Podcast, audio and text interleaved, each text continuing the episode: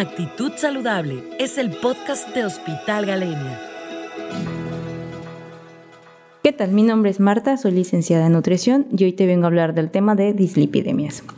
Eh, las dislipidemias son un conjunto de enfermedades asintomáticas que resultan del trastorno del metabolismo de las grasas. Esto se detecta por medio de una detección de sangre. Eh, la detección se tiene que hacer en ayuno y en muchas ocasiones eh, no existen síntomas. Entonces es de forma accidental. ¿Cuál es el problema o, la situación con las dislipidemias? Resulta ser un factor causal de aterosclerosis. O sea, que, puede ser que las arterias se queden rígidas, que se tapen, causando infartos, ¿no? digo, la, la, ventaja de esto es que si se puede diagnosticar a tiempo, puede ser un riesgo, un factor de riesgo modificable, ¿no? O sea, se puede controlar. Existen tratamientos farmacológicos y tratamientos no farmacológicos. Yo nada más les voy a estar hablando ahorita de lo que son los tratamientos no farmacológicos. Bueno, ¿cómo se detecta? Existen los rangos. Para, para saberlo, pues uno se tiene que hacer al menos una química sanguínea con el perfil lipídico, en el cual tenemos que encontrar lo siguiente. Las cantidades normales de, lípidos en la sangre serían los siguientes.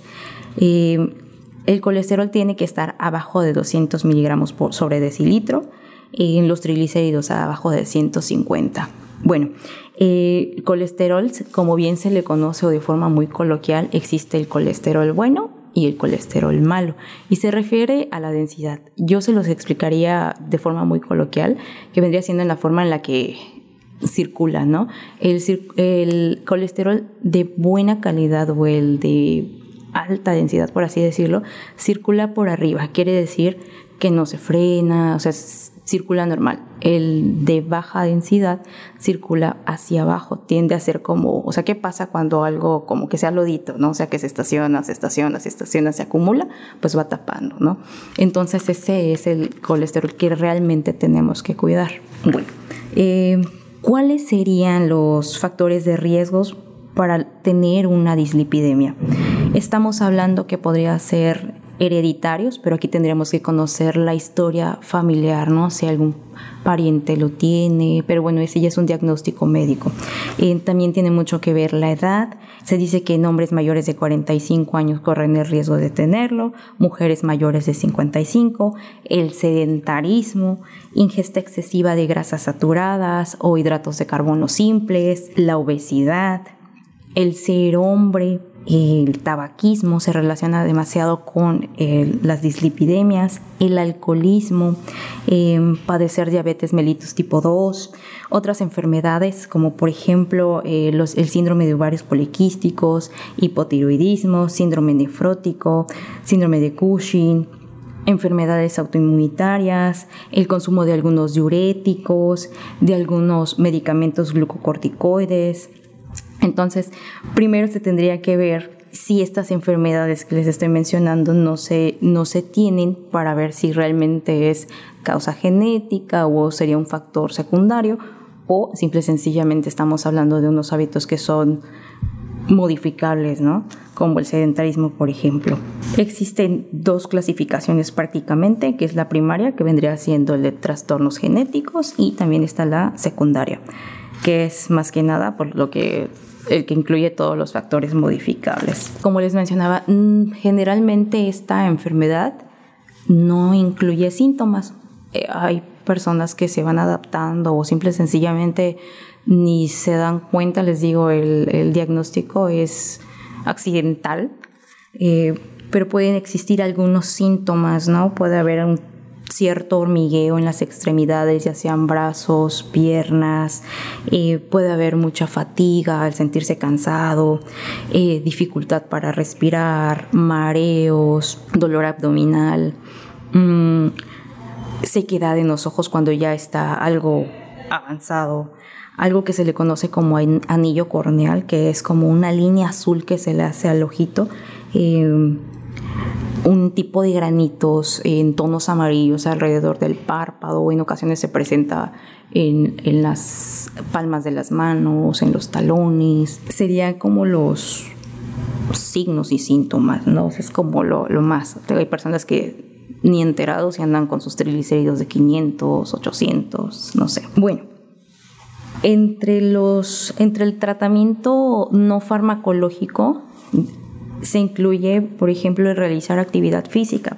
Estamos diciendo que si la persona es totalmente sedentaria, o sea, que es trabajo, oficina, coche, trabajo, oficina, casa y por así, se recomienda al menos que realicen 30 minutos de actividad física de forma tipo aeróbico. ¿De qué estamos hablando? Caminar, trotar, bicicleta, bailar, nadar. Estas actividades las pueden hacer ya sea tres, cuatro veces a la semana o bien que sean 150 minutos acomodados en los siete días de la semana. Como les mencioné, uno de los factores también es el alcoholismo, ¿no? El tomar alcohol se relaciona con la producción de estos, del aumento de los triglicéridos, del colesterol. Entonces se ha visto que el disminuir el consumo de alcohol disminuye lo que es el triglicérido y justamente el colesterol malo. La recomendación es prácticamente para las mujeres tomar menos de una bebida alcohólica y para los hombres menos de dos bebidas alcohólicas. O sea, ¿a qué se traduce esto? Estamos hablando que una bebida alcohólica es igual a 12 onzas de cerveza o 5 onzas de vino o una onza y media de cualquier tipo de licor.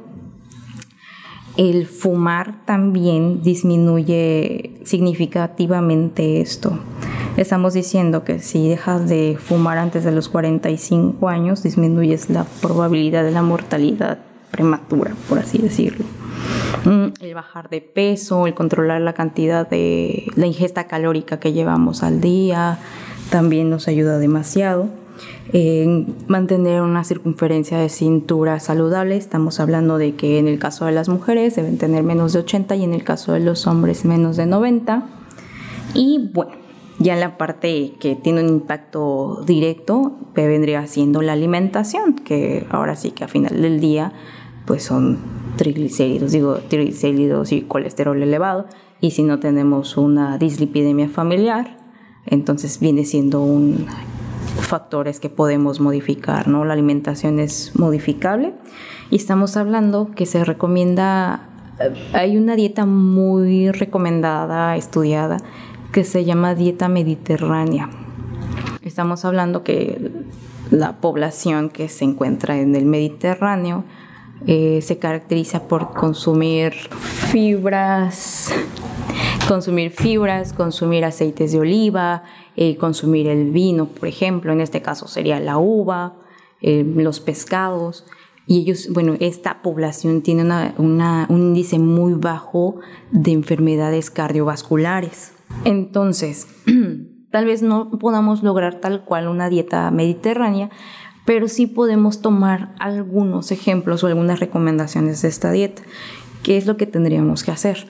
Aumentar el consumo de fibras. ¿Dónde, ¿Dónde, encuentro la fibra? La encuentro en frutas, la encuentro en verduras, lo encuentro en cereales integrales, en el arroz integral, por ejemplo en el maíz, en la quinoa, en la avena. Disminuir la cantidad de, azúcares simples, o sea, disminuir los refrescos, las golosinas, los postrecitos, los azúcares refinados, las galletitas, ¿no? Disminuir las grasas saturadas. ¿En dónde encuentro las grasas saturadas? Las encuentro en los productos de origen animal. Estamos hablando que en los embutidos, tal vez en, el cerdo, en, el, en la res. No digo que esté prohibido. Simple y sencillamente que al momento de elegir estos alimentos veamos que sean carnes magras, o sea, que no tengan grasa visible, que el pollo no tenga piel, no consumir vísceras. ¿Qué más podríamos mencionar aquí? Aumentar el consumo de pescados, de pollos, tal vez del huevo en las claras. Digo, muchas veces se sataniza lo que es la yema, no hay que satanizarla, sí se puede consumir, pero pues tiene su recomendación que viene siendo prácticamente a lo mejor cuatro veces por semana.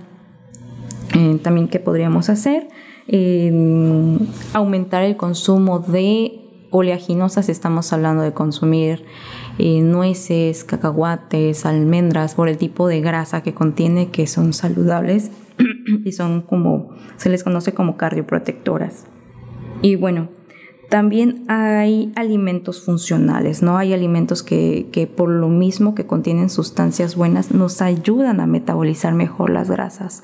Ejemplo de esos viene siendo el ajo, la calabaza, la papa, la berenjena, las nueces, el salmón. Ya si de plano en la dieta es algo difícil conseguir estos alimentos o las cantidades no son suficientes, podemos utilizar algunos suplementos. Por ejemplo, ahorita les traigo dos el que es el beta-citosterol y el campesterol. Entonces se recomiendan al menos 2 gramos al día y puede ser combinado junto con los omegas 3. Claro que para ver eh, el impacto en la alimentación tendríamos que esperar de unos al menos seis semanas con un máximo de seis meses, ¿no? Digo, el caso, no, no, al decirles esto, no me refiero a que lo hago un tiempo y lo dejo de hacer o sea, lo, único que estoy diciendo es que se ve el impacto en la dieta y obviamente si yo dejo de cuidarme y vuelvo a regresar a mis hábitos anteriores, lo más probable es que otra vez siga con la enfermedad, ¿no? Digo, la ventaja es que es reversible, se puede corregir y pues nunca es tarde para comenzarlo, ¿no? Bueno, por mi parte hasta aquí sería todo. Nada más como comentario me queda, decirles que aquí en el hospital manejamos lo que son los check-ups, que prácticamente son estudios que se, que se realizan, que vienen acompañados de laboratorios, de ultrasonido de abdomen, en el cual te pueden dar un diagnóstico. Este check-up lo hace un médico general y en caso de que encuentre algo, alguna complicación o algo más, ahora sí que importante, ya te, te manda a tu médico especialista. Eh, les agradezco todo y pues estoy pendiente por cualquier cosa. Síguenos en nuestras redes sociales y visita nuestra página web hospitalgalenia.com. Nos escuchamos la próxima semana. Y recuerda, Actitud Saludable es el podcast de Hospital Galenia.